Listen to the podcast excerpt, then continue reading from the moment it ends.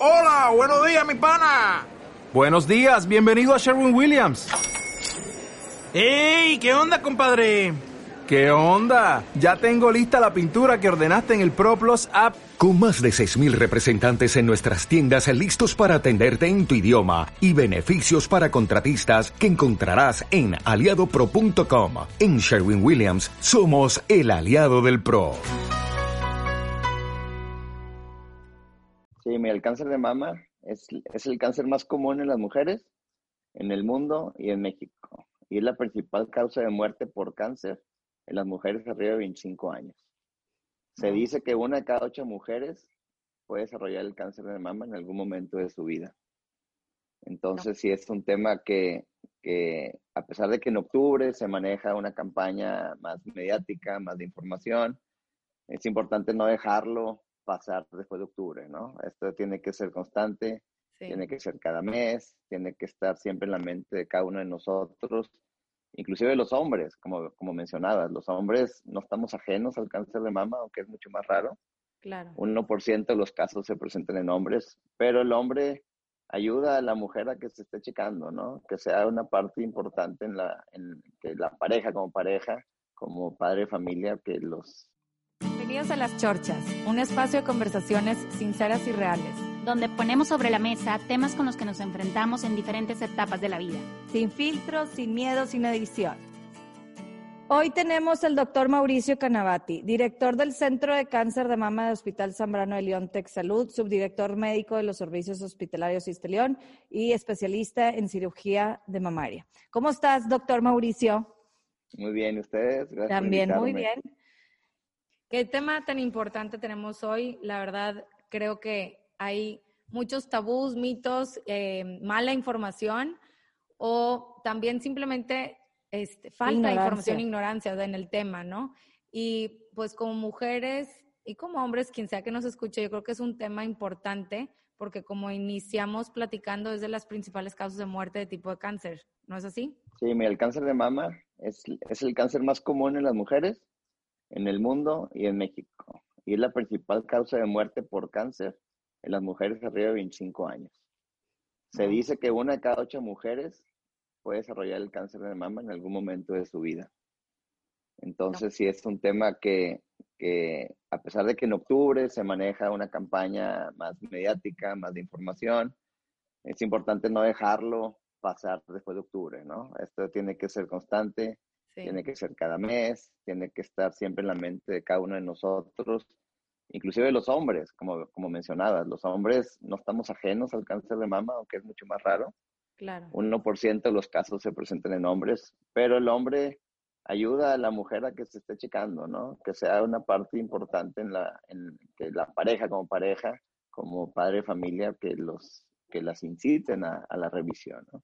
Lo que escuchamos, como dijo Fael al principio, creo que a veces nos falta más información, aunque vemos, y más en ahorita en octubre, mucha información de esto por todos lados, que si yo no tengo historial en mi familia de cáncer de mama, no checarme hasta más grande, arriba de 40 años, o eso que es, o sea, eso es algo que no sí. sé. Mira, si yo te dijera que el 90% de las veces los cánceres de mama no tienen nada que ver con la herencia. ¿sí? Entonces, realmente la, la, gran mayoría de las mujeres que van a desarrollar cáncer de mama no tienen un factor genético importante. Entonces, pensar, si en mi familia no hay cáncer de mama, no me preocupo, estamos equivocados. Okay. Porque solamente entre el 5 y el 10% es una cuestión genética. Y a tu pregunta es, ¿cuándo empiezo? Uh -huh. Hay tres recomendaciones bien importantes que siempre estamos mencionando, es que a partir de los 20 años, se recomienda una autoexploración. ¿Qué es eso? Empezarte a conocer. Esto tiene que ser mensualmente. Para que funcione, tiene que ser cada mes. Es importante que sea después de una semana del periodo menstrual, porque la glándula mamaria no está tan, tan densa, no está tan, tan congestiva y es más fácil poderte palpar alguna normalidad. ¿Y qué buscamos cuando te autoexploras? El signo más común de un cáncer de mama es una bolita palpable. Sin embargo, la gran mayoría de las bolitas palpables son benignas. Entonces, pero es importante que empieces a detectar qué es normal y qué es anormal. ¿Qué otro signo puedes ver? Retracción del pezón. retracción de la piel, cambios en el color de la piel, salida de líquido por el pezón, sobre todo si es sangre. Es muy común que haya una secreción por el pezón, si es, si es verde o es cafecita, eso es, eso es de una condición fibroquística. A partir de los 20 años, ¿por qué no hacemos mamografía tan joven? Porque la mamografía no es tan buena en gente joven. La, mamografía empieza a tener una mayor sensibilidad en mujeres arriba de 40 años. Cuando la mujer es muy joven, la mama tiene poca grasa. Y si tiene poca grasa y más glándula, la mamografía se va a ver blanca. Y los calcios y los tumores y, las, y los signos más representativos de cáncer de mama son blancos.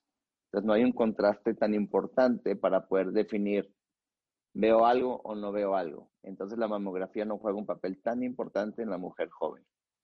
Pero si tú te empiezas a conocer, ya sabes que es normal, que es anormal, desde los 20 años es importante. Luego llegas a los 25 años y a los 25 años se recomienda que vayas una vez al año con el doctor, con un especialista que, pero tú sigues con tus exploraciones cada mes. Llegas a los 40 años y ahí agregamos la mamografía, ¿sí? La mamografía es el único estudio, ni el eco, ni la resonancia, ni otros estudios que andan por ahí, que ha demostrado que puede bajar la mortalidad por cáncer en un 30%. ¿sí? Y ese estudio, para que tenga validez, otra vez, tiene que ser cada año.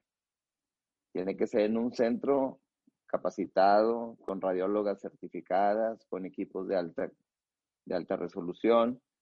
¿Por qué? Porque si nos tocan casos que la mujer sí se atiende, pero se omite el diagnóstico. Y a veces los vemos y bueno, pues ahí estaba el diagnóstico, nomás que no se pudo interpretar correctamente.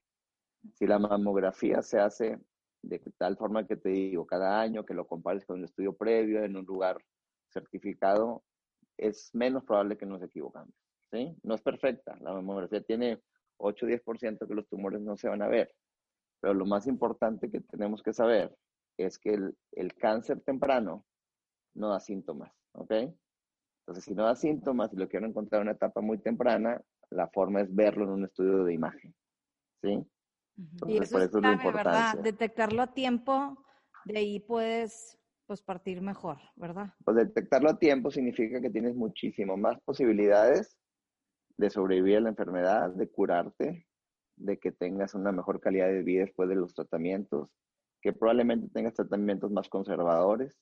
Entonces, sí, definitivamente va de la mano la etapa temprana con el desenlace de un paciente con cáncer de mama. Y luego, como decías al principio, no sé, o sea, cuando ya está muy desarrollado, ya duele, ya se siente más fuerte o algo. Y ahí es cuando, híjoles, es que qué miedo, doctor. O sea, a esa etapa ya es cuando ya vas con algo que igual y tu, tus probabilidades de sobrevivencia son menos o como quiera, en, etapas muy avanzadas, ¿qué tanto porcentaje es o cómo está? ¿Qué se debe? Mira, la realidad es que hoy por hoy el cáncer de mama pues hay muchísimos tratamientos nuevos. Cada año salen medicamentos nuevos con, que han mejorado la sobrevida de, los pacientes. Un ejemplo, la etapa más avanzada es la etapa 4, que quiere decir que el tumor ya está fuera de la mama, ya está fuera de los ganglios, está presente en otro órgano, como el hueso o el hígado, y esa sobrevida se va cortando. Pero hoy por hoy hay medicamentos que nos han permitido que en vez de que sean seis meses de sobrevida, sean años, años y con buena calidad de vida. Entonces, sí, entre más temprano mejor, pero sí tenemos muchísimas más herramientas cada día para poder tratar al paciente en etapa más avanzada. De lo que mencionabas del dolor, y, siempre lo mencionan, que si duele no es cáncer, ¿verdad? No sé si han escuchado. Si te duele, pues no es cáncer. Y eso no lo puedes tomar como algo eh, real. O sea, sí puede haber dolor, que sí, la gran mayoría de los dolores de la mama no son malignos, pero no puedes asumir que si te duele no tienes nada. ¿Ok? Entonces, ante cualquier síntoma. ¿eh? No es como un, un, determinante. Puede ser que haya dolor y puede que no haya dolor. Exactamente. Okay. El signo más importante es la Pero si, palpable. Si es un mito, o sea, si dicen, ¿te ¿no te duele? No es cáncer. O sea, si, si, tú tranquila y no es cierto, pues qué bueno que aclaramos eso. Oye, yo tengo una pregunta, hablando de esto de los mitos y todo esto. Como que, digo, yo lo único que he escuchado es no uses tal desodorante o no uses antiperspirante porque puede ser una causa. ¿Qué nos puedes platicar de eso, doctor? Pues mira, mitos sí, como bien mencionas, hay, hay bastantes y ahí te van algunos de los que tú mencionabas. El desodorante. No ha habido relación entre el uso del desodorante y el cáncer de mama. Okay. El brasier o la varilla del brasier. Tampoco hay relación que esto pueda provocar un cáncer de mama. Un golpe. Ya es que a veces es que me golpeé y por ahí me vino el cáncer de mama. Tampoco hay una relación con eso. Eh, ¿Qué otro mito han escuchado? El celular, pues tampoco ha habido una relación tan importante, así que digas tú, por el uso del celular me va a dar cáncer de mama. ¿Y cuáles no son mitos? Hay algunos así que tú digas, sí hay ciertas cosas que pueden causar o ser, o sea, que puedan como provocar. Provocar. Provocar. Nosotros hablamos de factores de riesgo, ¿sí? Entonces hay factores de riesgo que me pueden eh, aumentar la posibilidad de que yo tenga un cáncer de mama. Y estamos hablando de, de factores que podemos modificar y factores que no podemos modificar.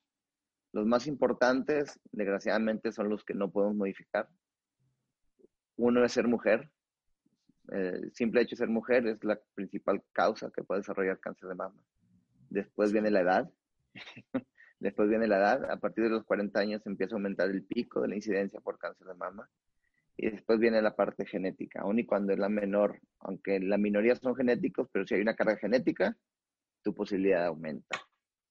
Y después vienen otros factores que llamamos eh, también de los no modificables es si tú tuviste tu periodo menstrual, al, eh, iniciaste antes de los 11 años y terminaste después de los 50 años, que quiere decir que estuviste muchos años una ventana estrogénica, eso aumenta el riesgo de cáncer de mama.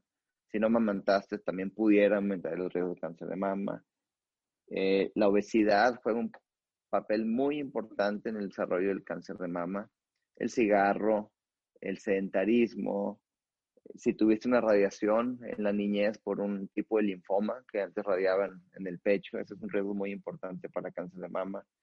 Entonces, si hay factores de riesgo, causas que digas, me dio cáncer de mama porque hice esto, busco un culpable, busco algo, no, es multifactorial, ¿sí? Y muchos pacientes nos dicen, Mauricio, hago ejercicio, no tengo obesidad, soy súper sana, nunca, y tienen cáncer de mama. Entonces, a veces no tenemos, no tenemos esa, esa causa-efecto, pero sí podemos, por ejemplo, algo importante y cada vez tenemos más acceso a esa determinar si un paciente tiene una mutación genética. Si te acuerdas de Angelina Jolie que, que se hizo, pues fue, fue, fue un boom ahí mediático porque se hizo una mastectomía preventiva, porque ella tenía una mutación de un gen que la predisponía a tener un cáncer de mama.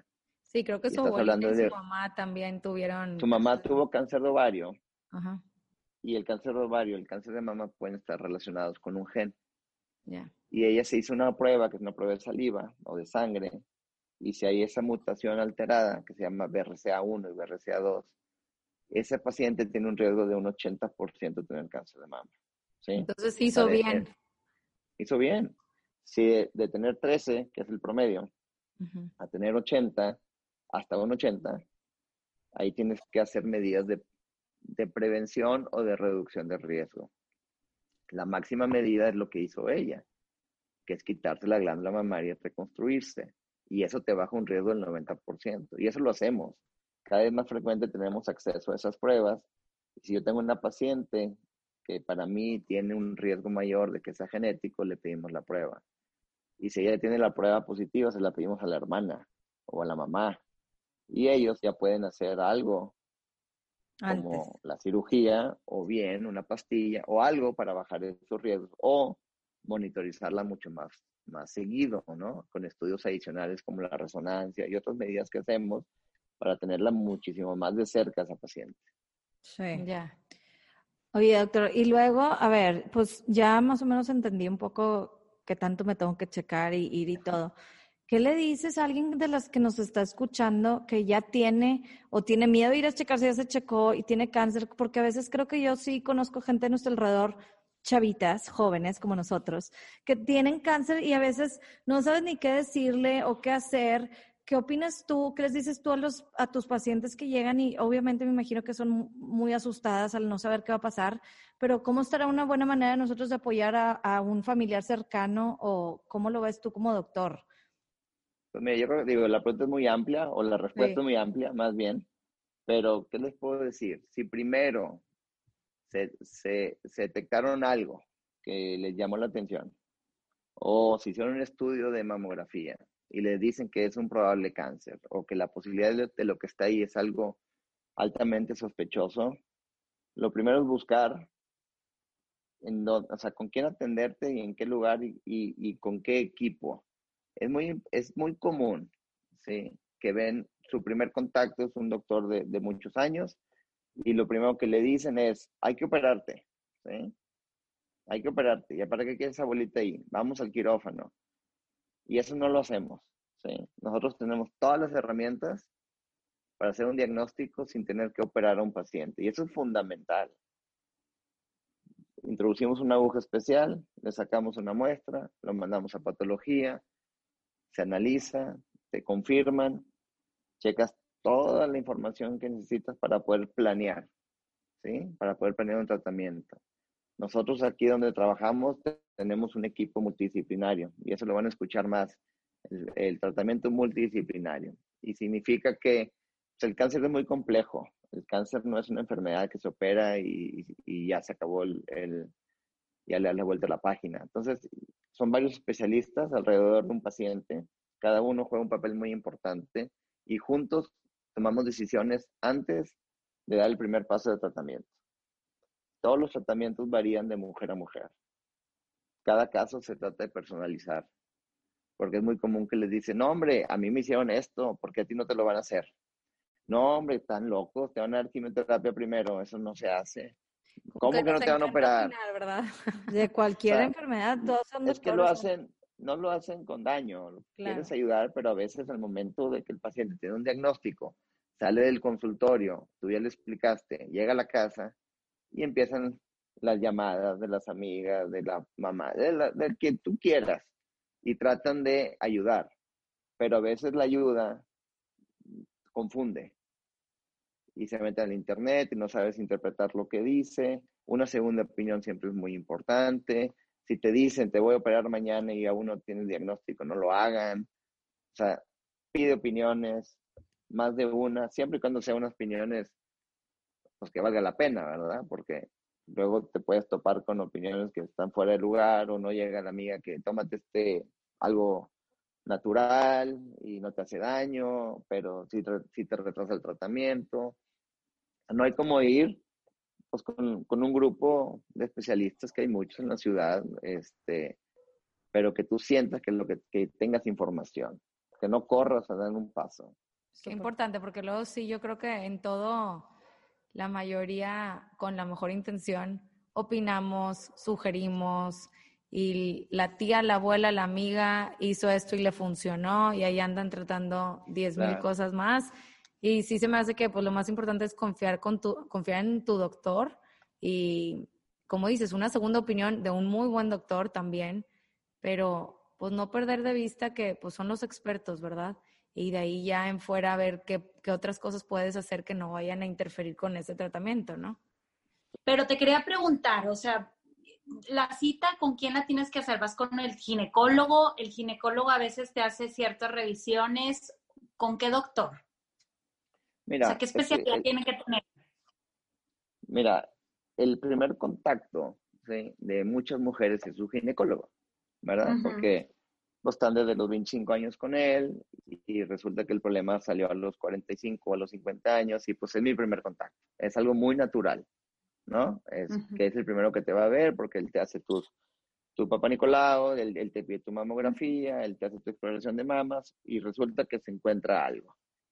Entonces, cada vez más, ¿sí? Hay especialistas que se dedican a la patología mamaria. Entonces, un ginecólogo sí puede tener una especialidad en cirugía mamaria, otros no.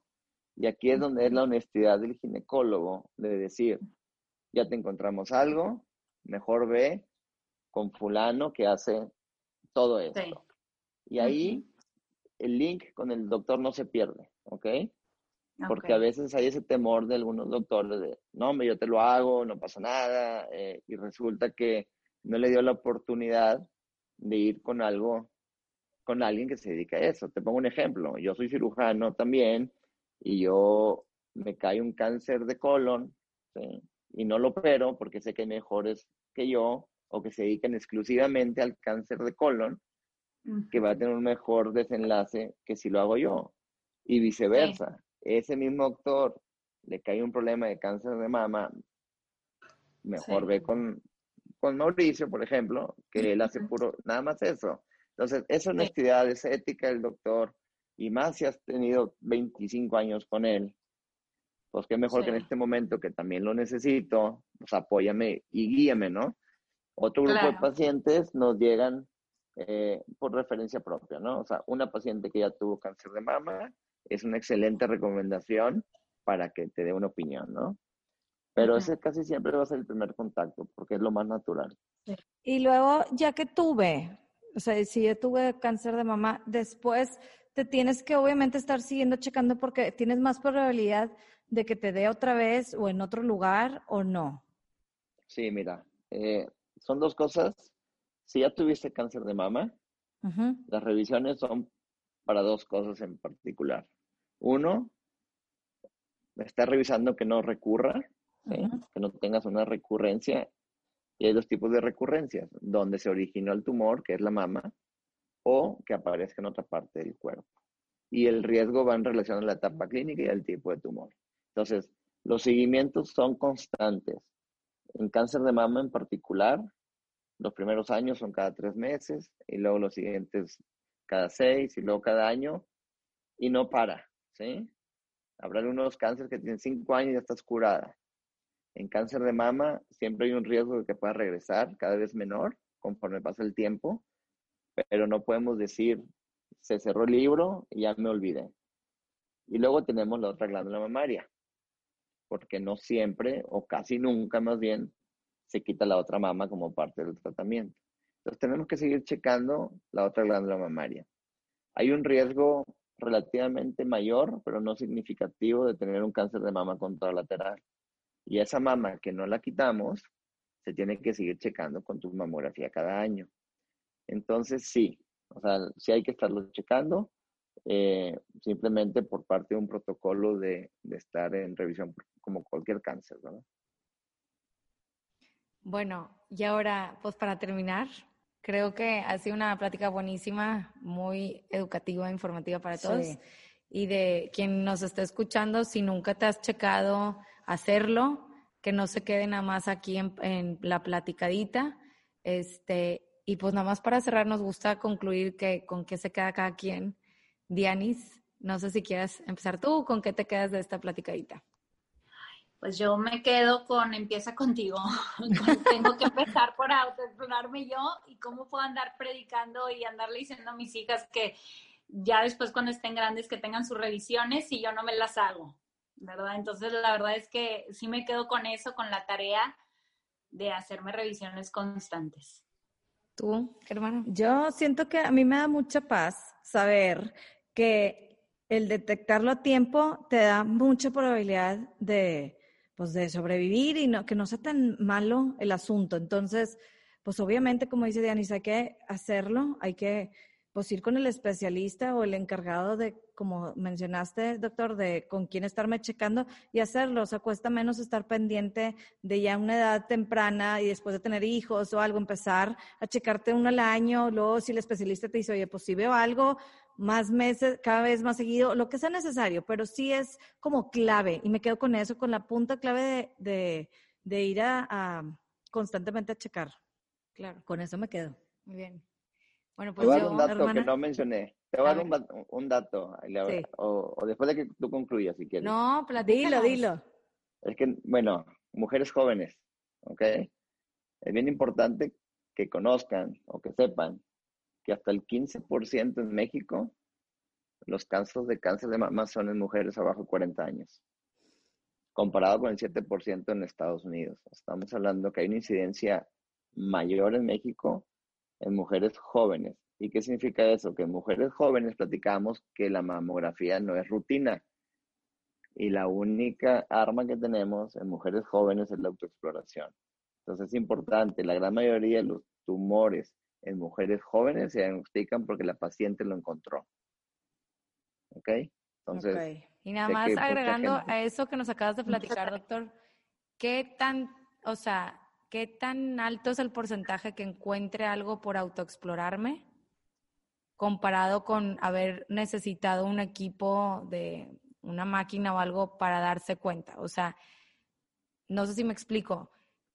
¿Qué tan alto probable es que encuentre yo una bolita o algo a que no la encuentre con solo la autoexploración, que necesite una máquina o un especialista. Sí, es que mira, la máquina, la idea es encontrar tumores que no palpamos. Ese sería así como que el objetivo. El objetivo. ¿Ok? O sea, encontrarme un estudio donde tenga un tumor de 8 milímetros, ¿sí? Que no lo voy a palpar. Para que tú puedas palpar una bolita o un tumor en la mama, pues tiene que tener, según la localización, qué tan superficial esté o no, el tamaño de la glándula mamaria de la mujer y el tamaño de la bolita. Y qué sensibilidad tengas tú como paciente, como mujer o como doctor, de estar, por eso la autoexploración todos los meses hasta que digas, esto no está. Y puede ser que te detectes de un centímetro, que es una etapa temprana. No todo lo que nos palpamos es etapa tardía, ¿ok?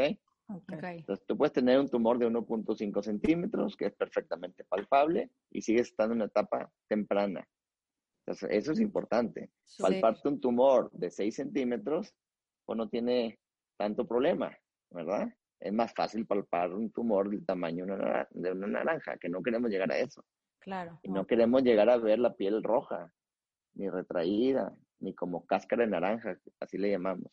Entonces tú puedes llegar a palparlo de un centímetro, si tienes ese hábito. Ok. Bueno, y siguiendo, siguiendo con lo, mismo, yo literal iba a comentar de ese tema. Yo no tengo hijos y creo que crecí con una idea de que no es necesario revisarte ni frecuente ni tanto tú misma, o sea, con mala información, hasta estar más grande, casada, con hijos o incluso ya algo más profesional hasta los 40. Y tengo, este, algunas amigas que, que quiero mucho que han pasado por, por tratamientos de cáncer de mama y gracias a Dios están bien, pero más jóvenes. Es, y eso hace referencia a lo que acabas de platicar, doctor, de que no nos hacemos a veces la idea en que es solo para mujeres mayores y no necesariamente. Y esa cifra que ahorita nos platicaste, que en México es 14%, en Estados Unidos 7%, se me hace altísima para menores de 40 años. Y nada más se me hace que es como no asustarnos, sino conocer, ¿no? Y si la clave está en prevención, pues hacer caso y aunque estés en tus veintes, no descuidarlo, porque pues sí puede pasar que ignores señales por pensar que estás muy joven y no te va a pasar algo a ti, ¿no? Entonces, con eso me quedo yo.